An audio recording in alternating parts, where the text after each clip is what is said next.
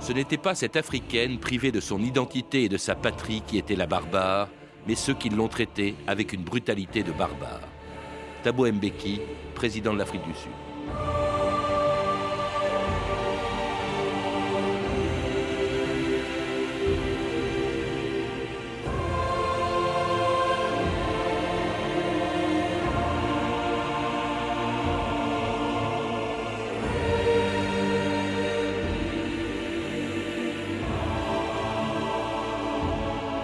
2000 ans d'histoire.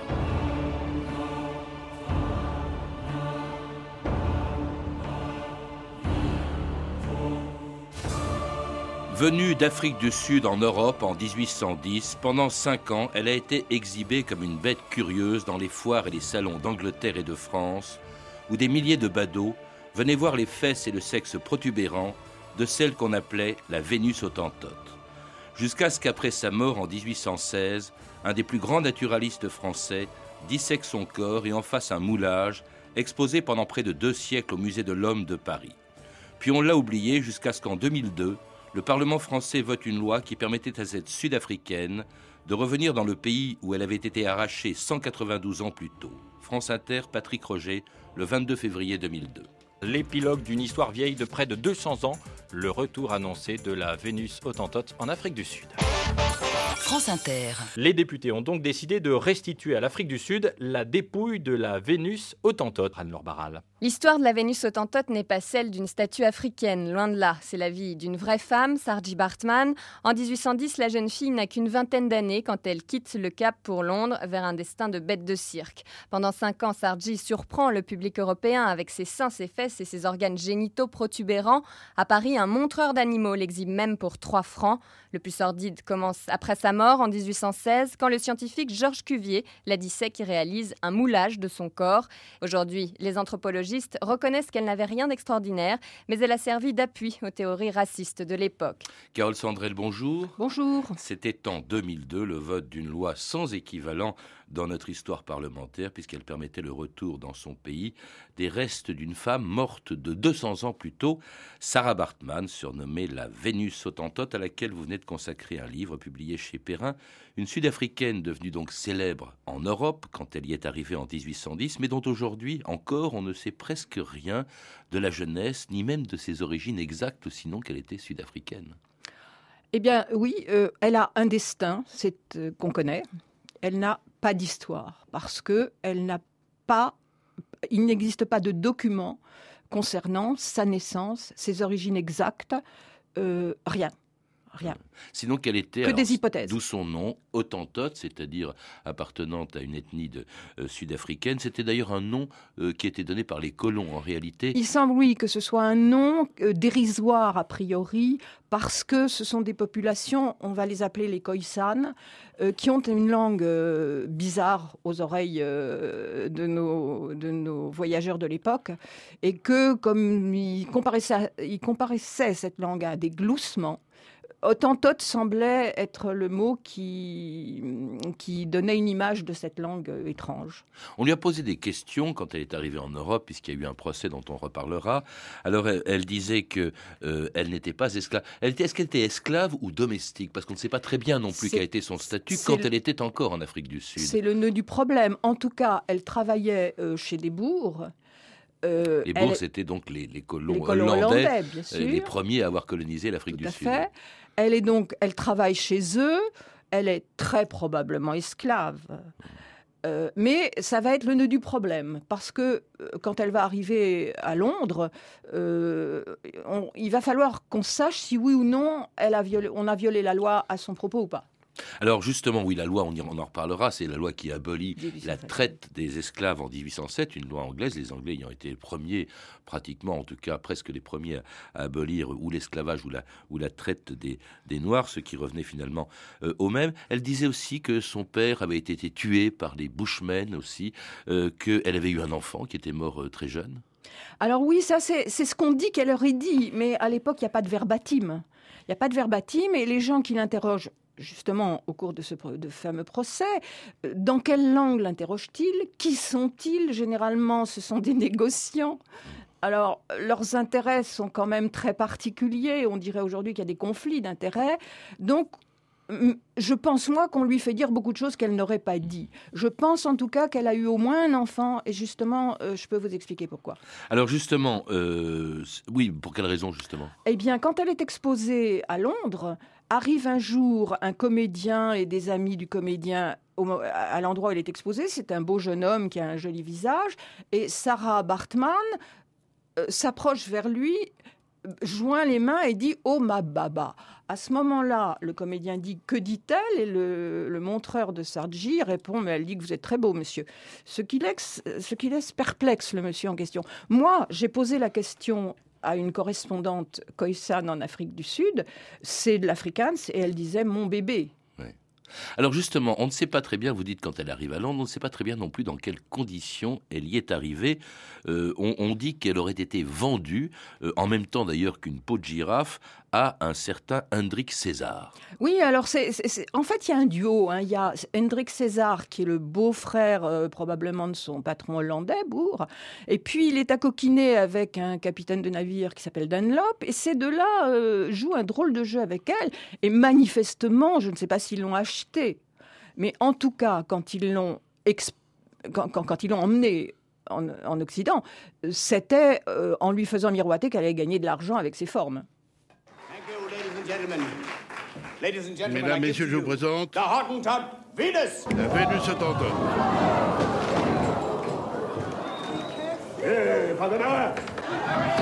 Du calme, je vous prie, du calme. Sors.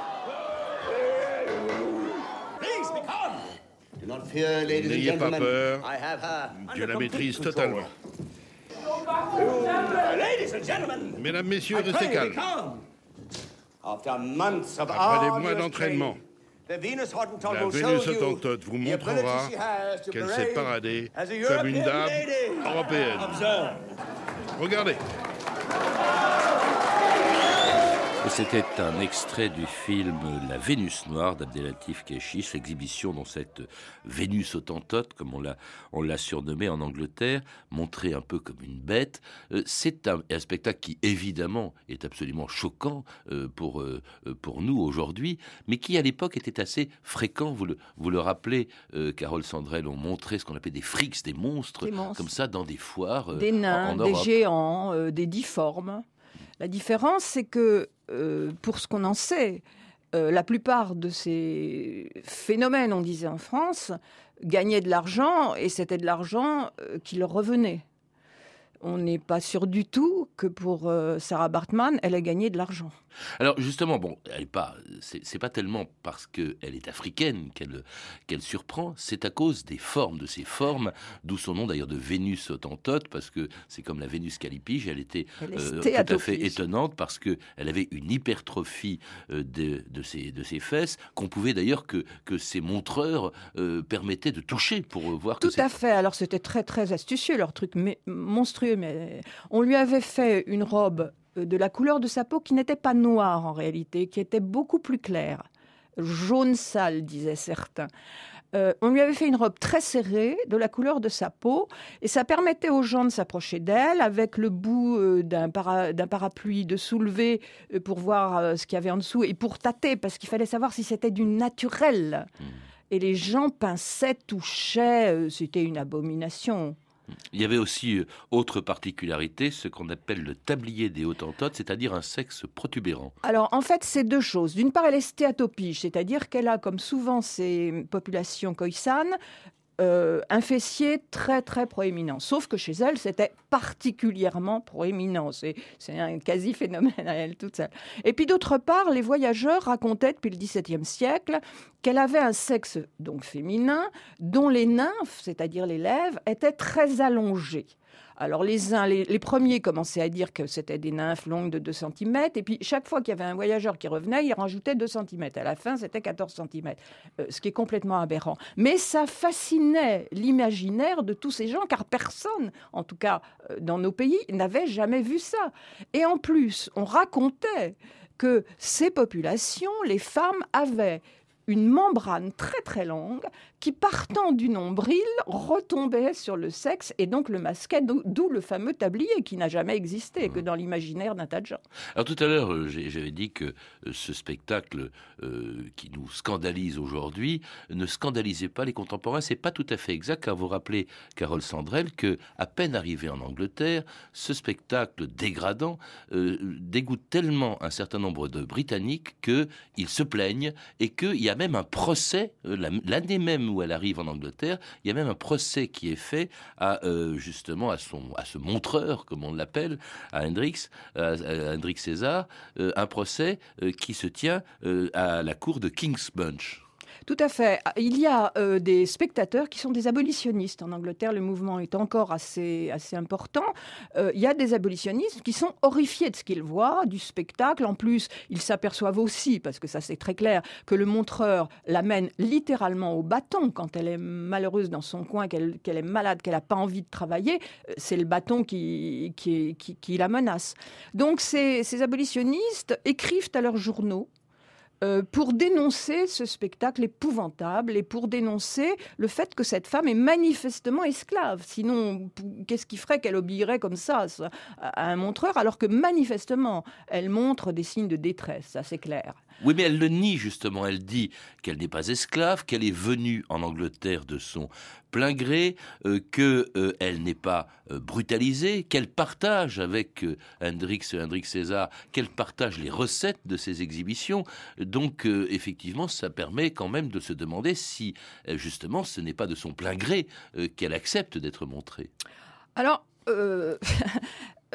on dit qu'elle aurait dit ça mais on n'a pas de verbatim, il n'y a pas d'enregistrement possible. Donc, ceux qui l'ont interrogé, et encore une fois, très souvent, c'était quand même des négociants, euh, je ne suis pas certaine du tout que ils n'avaient pas des conflits d'intérêts et qui lui ont fait dire ce qu'ils avaient envie de dire. Quoique, au milieu de tout ça, il y a quelque chose qui, moi, me laisse perplexe, c'est qu'elle semble dire qu'elle est tellement bien traitée, etc., jusqu'au moment où elle, où elle dit, et ça, je pense que ça doit être assez vrai, elle dit, oui, simplement, j'ai un peu froid.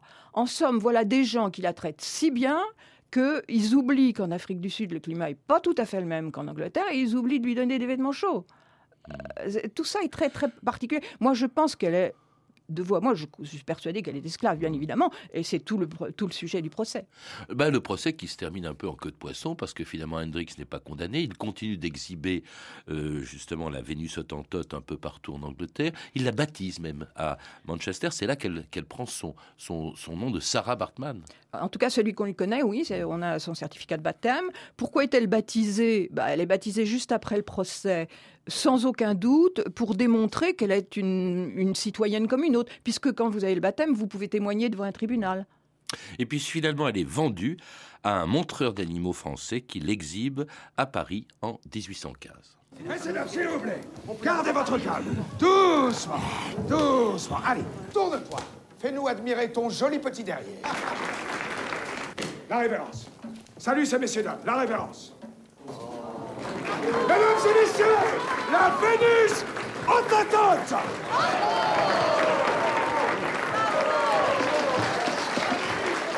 Quel âge a-t-elle Demande ton âge à une dame. Vous devez avoir soif. Pardon? Encore.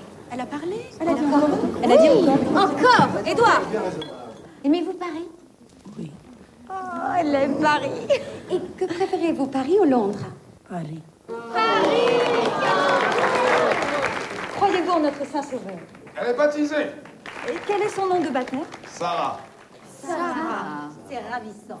Sarah, peut-on lui toucher les cheveux? N'ayez crainte, allez-y. Ah, c'est drôle. Ça c'est indéfinissable. On dirait de la mousse.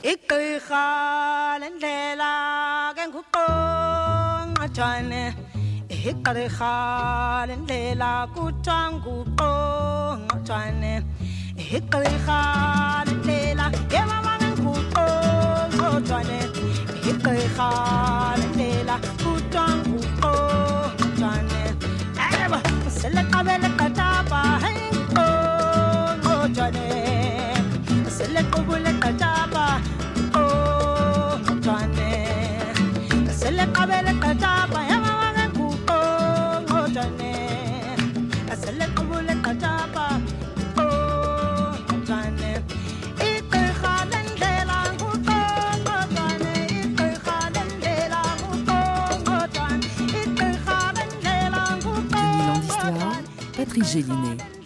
Et c'était Myriam Makeba de Click Song, la chanson à clic, une chanson enregistrée en 1994 pour parler d'une femme qui est morte en 1815 ou en 1816. Ça peut paraître anachronique, mais vous en parlez de cette chanson, Carole Sandrel, parce que la chanson à clic, le clic, c'est justement une des particularités de la langue de la Vénus autantote. Effectivement, les langues khoisan, il y en a plusieurs. Et alors, je ne suis pas linguiste du tout, hein, mais euh, ce sont des langues qui sont ponctuées euh, de clics prononcés avec la langue et tous ne sont pas identiques, il y a des sons différents.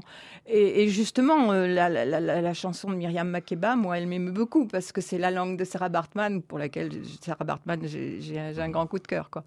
Bah, vous avez écrit justement un livre sur elle, cette Vénus autantote, qui donc arrive à Paris en 1815 et qui a un succès aussi considérable qu'elle avait pu l'avoir en Angleterre, notamment dans les salons. C'est là qu'on la montre à nouveau.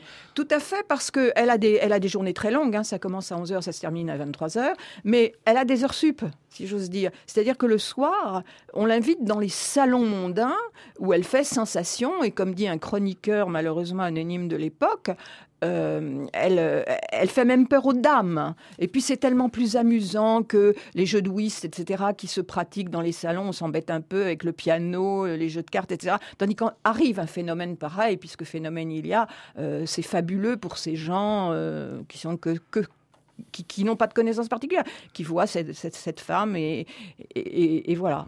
Et c'est pas seulement dans les salons, mais c'est aussi euh, dans les, au muséum d'histoire naturelle où la Vénus autantote est examinée par le plus grand paléontologue et zoologue de l'époque, Georges Cuvier. S'il vous plaît, pouvez-vous vérifier la hauteur des fesses? En partant de la ligne dorsale Trois pieds, cinq pouces et quatre lignes. Les dents sont serrée, belle, très blanche et très grande, surtout les incisives supérieures, peut-être même plus grande que la race nègre. Il est évident qu'il n'a pas tout à fait l'aspect d'une tête de nègre. C'est assurément dans la forme et le grand développement des mâchoires que l'on trouve le plus de ressemblance entre cet autantote et l'orang-outan. Est-ce qu'on peut à présent lui retirer ce satané pagne Can you take it off, Il s'agit d'une observation à caractère scientifique. For science. Enlevez-lui. Non Non Non Quelle brutalité Il suffit maintenant. Vous savez très bien pourquoi vous êtes ici. Nous avons un accord avec votre gardien. Allez, allez, ôtez-moi ça tout de suite. Je veux vous voir. Et c'était un autre extrait du film d'Abdelatif Keshish, La Vénus autantote, examiné par Cuvier, le plus grand savant de l'époque, en tout cas un des plus grands, un des plus célèbres, et depuis longtemps, c'est pas un inconnu qui examine la Vénus autantote, c'est Cuvier. C'est un grand ponte dans son domaine. Il est fasciné depuis toujours euh, comme, tous les gens de son, de son temps, hein, c'est pas lui spécialement, mais il est fasciné euh, par cette euh, anatomie étrange des Khoisan. Et quand, quand, il voit, quand il voit arriver, c'est même plus que ça. C'est le montreur, c'est Monsieur Réau, le montreur, le possesseur, car elle, appartient à ce Monsieur Réau français. C'est Monsieur Réau qui fait réquisition à Geoffroy Saint-Hilaire de l'accueillir au Jardin du Roi pour en faire euh, la description, l'observation, etc. Donc, elle arrive euh, au Jardin du Roi, elle accepte de se laisser... Euh, C'était le Jardin des Plantes. Qui est maintenant le Jardin des Plantes. elle accepte de se laisser dessiner, elle veut bien retirer le haut de ses vêtements, et c'est là où je pense qu'elle n'a jamais été prostituée, car elle refuse. Oui, on a souvent dit qu'elle était prostituée. C'est d'ailleurs la version du, film de Je n'y crois pas parce qu'elle refuse absolument de se dénuder le bas euh, de, son corps. Et euh, Blainville, qui est l'adjoint de, de, Cuvier et qui va lui succéder, fait des numéros autour d'elle, essaye de lui donner de l'argent, des bonbons, des breloques. Il la fait boire. Euh, et malgré tout ça, elle ne veut pas montrer ses organes génitaux, de telle sorte que quand les dessinateurs du muséum vont la dessiner, euh, l'image qui est, euh, qui est publiée dans l'histoire des mammifères de Vailly, elle est, elle est nue, mais elle est nue comme tout le monde. On ne voit pas ces fameuses génitalia.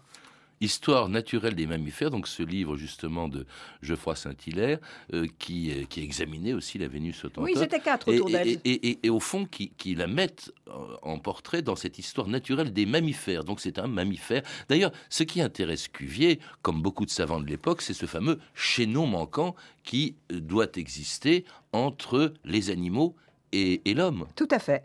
Alors, c'est intéressant, l'histoire naturelle des mammifères, c'est un album magnifique avec des illustrations. Mais qu'est-ce qu'il y a écrit sur la page de couverture? Histoire naturelle des mammifères avec des figures originales enluminées dessinées d'après des animaux vivants. Le seul spécimen humain, c'est l'image de Sarah Bartman juste avant les quadrumanes. Nous sommes dans le chaînon manquant. Mmh. Alors Cuvier, Cuvier c'est étonnant parce que c'est quand même un savant ultra célèbre, mais qui, au début de, de sa carrière, euh, au début, c'est-à-dire pendant la Révolution, euh, est un homme qui, au contraire, ne croit pas du tout en l'inégalité bah, des races et, et, et, admire même ce qu'on appelait euh, à l'époque les nègres. Eh bien, c'est très étonnant parce que j'ai trouvé une lettre de Cuvier à un de ses correspondants allemands où euh, je n'ai pas la lettre originale à laquelle il répond, mais le courrier de Cuvier existe, et dans laquelle il parle des Noirs, que son correspondant a l'air de, euh, de, mépriser beaucoup, et il lui dit mais non, pas du tout, les Noirs c'est très bien, moi d'ailleurs j'ai un aide noir qui est une merveille, je, je, vais à la chasse et je joue euh, au, au domino avec lui. Enfin, c'est fabuleux. Au début, voilà un homme qui est ouvert aux idées d'une humanité euh, ouverte à tous. Une proposition d'abolition de l'esclavage pendant la Révolution française. Oui, probablement. Oui. Et à la fin, quand il voit arriver ça a pris du temps. Il, il voit arriver avec, euh, avec euh, satisfaction le cadavre de cette malheureuse Sarah, dont personne ne se demande si elle a une famille quelque part à qui on pourrait restituer ce cadavre, euh, ses restes. Eh bien, il, ça, ça, ne l'émeut pas le moins du monde. C'est pas une femme. Il, il, la, il la dissèque comme, euh, comme ses mollusques. Oui, parce que vous parlez de, de, de, du cadavre de la Vénus Autantote. En fait, il faut rappeler que sa vie en France a été extrêmement brève, oui. puisqu'elle arrive en 1815 et qu'elle meurt à la fin de l'année ou au début de l'année 1816. On ne sait pas très bien euh, à ce moment-là. Et on ne sait même pas de quoi elle est morte. Non, alors on, on, il va y avoir 36 hypothèses. Je pense que les médecins de l'époque étaient peut-être pas aussi, euh, aussi matures que les nôtres, mais en fait, je crois que tout le monde s'en fichait. On a dit qu'elle aurait eu une maladie vénérienne, on a dit qu'elle aurait eu une cirrhose, on a dit qu'elle aurait eu plein de choses, mais personne ne sait de quoi elle est morte. Moi, je pense qu'elle est essentiellement morte, quoi qu'il en soit, des mauvais traitements qu'elle qu a reçus. Hein. Très jeune, on le suppose, alors qu'on ne sait même pas à quelle date elle est non, née. on ne dire. sait pas. Alors, les, les, amateurs de symboles disent qu'elle est née en 1789. Il n'y a pas de date précise, on n'en sait rien. En fait, on n'en sait rien. En tout cas, elle, euh, sinon que Cuvier euh, continue euh, à s'intéresser à elle après sa mort, il dissèque son corps, conserve ses organes dans du formol et même fait un moulage de la Vénus autantote mmh. qu'il montre aux savants de l'Académie de médecine, comme on montrait la Vénus autantote auparavant dans les salons parisiens. J'ai l'honneur de présenter à l'Académie les organes génitaux de cette femme. Il doit être manifeste pour quiconque voudra comparer ces parties avec leurs analogues dans les femmes européennes. L'intérieur de la vulve ni la matrice n'ont rien de particulier. Il n'en est pas de même de ces énormes masses de graisse que les Boschimans portent sur les fesses et qui seraient naturelles et communes à toute la nation. Elles offrent une ressemblance frappante avec celles qui surviennent aux femelles des mandrilles, des papillons, etc., et qui, à certaines époques de leur vie, prennent un accroissement tout à fait considérable. La tête offre des moyens plus sûrs de distinction parce qu'on l'a mieux étudiée. C'est d'après elle que l'on a toujours classé les nations. Je n'ai jamais vu de tête humaine plus semblable au singe que la sienne. Aujourd'hui que l'on distingue les races, il est aisé de s'assurer il ne faisait pas exception à cette loi cruelle qui semble avoir condamné à une éternelle infériorité les races à crâne déprimé et comprimé. Et c'était un dernier extrait du film de, de Abdelatif Keshish, donc ce, ce, ce, que, ce que dit euh, Cuvier après la mort de la Vénus Et ce sont les propres propos écrits de Cuvier, hein, oui, oui. c'est pas une invention. Ah, c'est un film qui se, qui se fonde sur, voilà, sur la réalité, sur des textes de Cuvier, et textes qu'on entend qui, au fond, servent à justifier ou à, à, à, à justifier la supériorité de l'homme blanc hein, par rapport aux autres, et même plus tard, au fond, au le, colonialisme, puisque l'homme blanc est supérieur, euh, la, Vénus autantote le prouve, le prouverait selon Cuvier, eh bien au fond le colonialisme, été, euh, elle a été, au fond, elle a servi à justifier le colonialisme. Elle l'a justifié et ça a été encore plus loin, parce que on arrive dans nos, dans nos périodes contemporaines et en 1936, euh, Mussolini sort une revue qui doit s'appeler le Journal de la race et il publie une image de, Sarah Bartman avec un commentaire qui dit Vous voyez ce qui arrive quand on se métisse avec ces gens-là, on devient des horreurs, on devient des sous-hommes, etc.